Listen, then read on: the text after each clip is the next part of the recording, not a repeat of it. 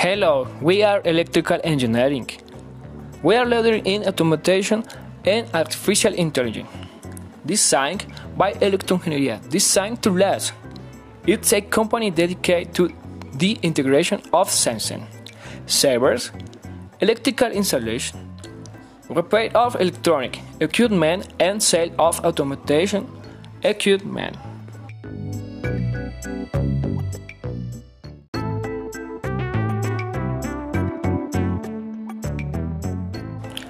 We have conveyor belts controlled by application from smartphone, which we designed and have been in the market for five years.